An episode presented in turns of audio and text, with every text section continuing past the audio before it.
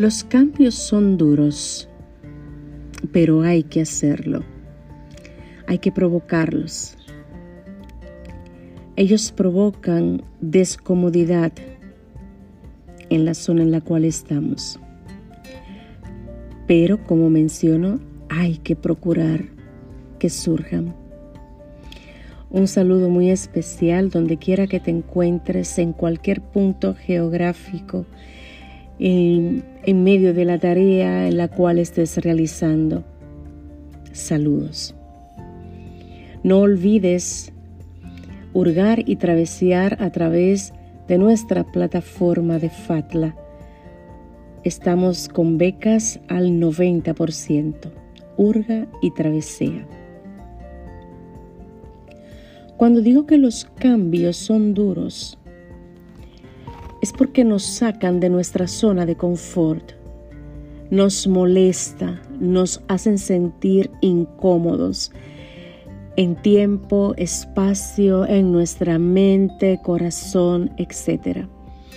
Es necesario procurarlo porque si decidiste hacer un cambio, como yo lo he venido haciendo, es necesario que llegues al punto final aunque hayan incomodidades, aunque te salgan ronchas, aunque hayan lágrimas, aunque provoque ese dolor interno, es necesario. Hace alrededor de una semana, un poquito más, hablaba con eh, mi querido primo escritor José Alcántara Almanzar escritor, cuentista, sociólogo, en funciones, todavía está activo y es una eminencia y es de gran satisfacción hablar con él. En medio del tema de la rutina que lleva la mujer de Latinoamérica, eh, se tocó a nuestra querida, también muy eh, famosa escritora, nacida en Francia, Simone de Beauvoir, una mujer eminente y para esa época, siglo XX, inicio del siglo XX, ya ella estaba con una mentalidad progresista y de cambios para la mujer.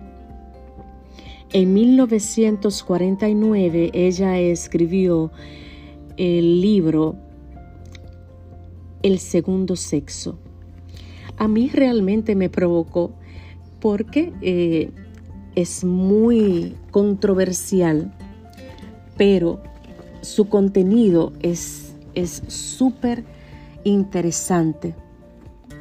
Eh, les invito a que puedan eh, leerlo. Cuando mi querido José toca este tema y dilucida un poco acerca de este, de este libro, ¿por qué razón la mujer en Latinoamérica es tan pisoteada, tan maltratada, tan en segundo plano? Específicamente, eh, tiene que ver con lo sociocultural, esta formación de familia, viene desde el seno familiar. En el libro del segundo sexo de nuestra querida eh, Simone de Beauvoir, hay una frase que todavía a la fecha es controversial. La mujer no nace, se hace. Y esperando a que podamos tener un buen concepto de lo que significa quiero dejarle dicho desde mi opinión, la mujer latinoamericana se o la sitúa, mejor dicho, en que al nacer mujer es procreadora de hijos.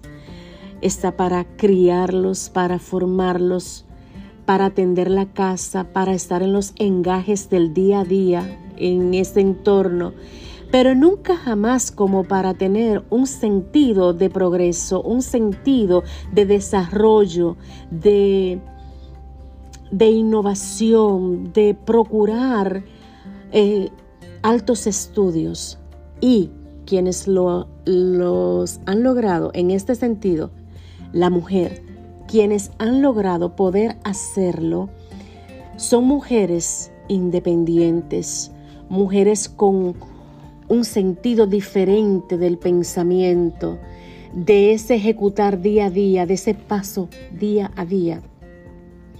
Por eso mencioné que los cambios son duros, son difíciles, porque trae la descomodidad de tu interior, de tu ser, porque estás dejando de ser, válida la redundancia, el común denominador de la mujer de tiempos, de décadas atrás.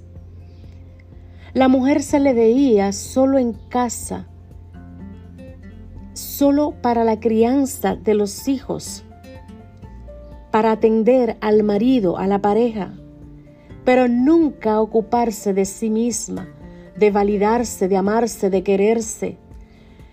La mujer, considero, es mi postura, no sigo ningún movimiento feminista, pero creo que Dios creó la mujer con un sentido de, mucha valía, de mucha importancia. De hecho, le dice, allá por los inicios,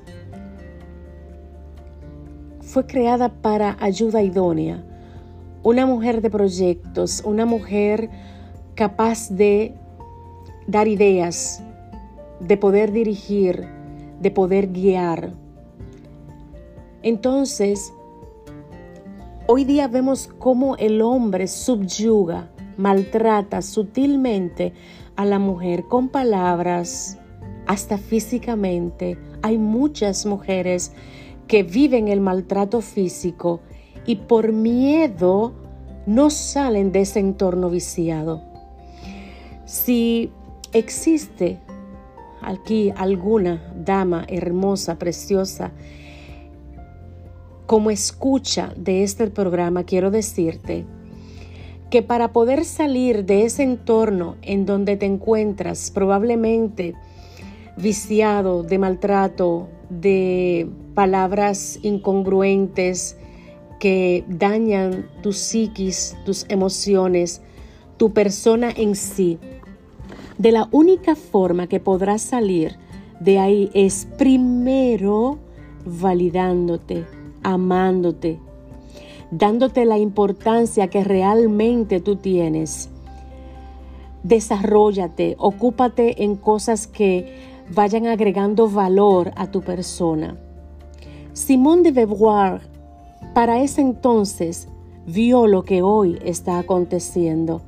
Fue una mujer que salió de la estigmatización, de la, del maltrato, de ver cómo cómo eran calificadas y cualificadas la mujer en ese entonces. Hoy día vemos que es mucho más diferente, es diferente totalmente.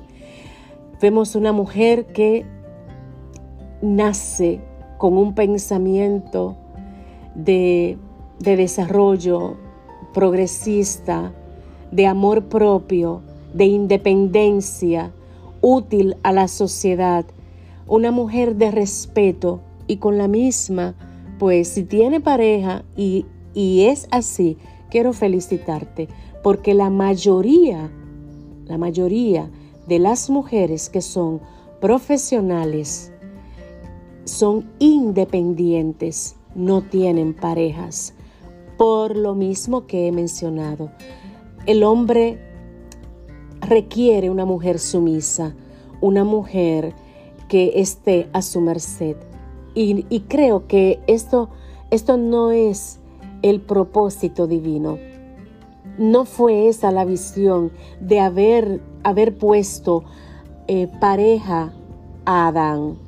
Y quiero mencionarlo porque históricamente y bíblicamente el diseño de la mujer es para que sea una mujer útil, dispuesta, progresista, llena de, amor propio, convencida de que, de que tiene una valía intrínsecamente propia.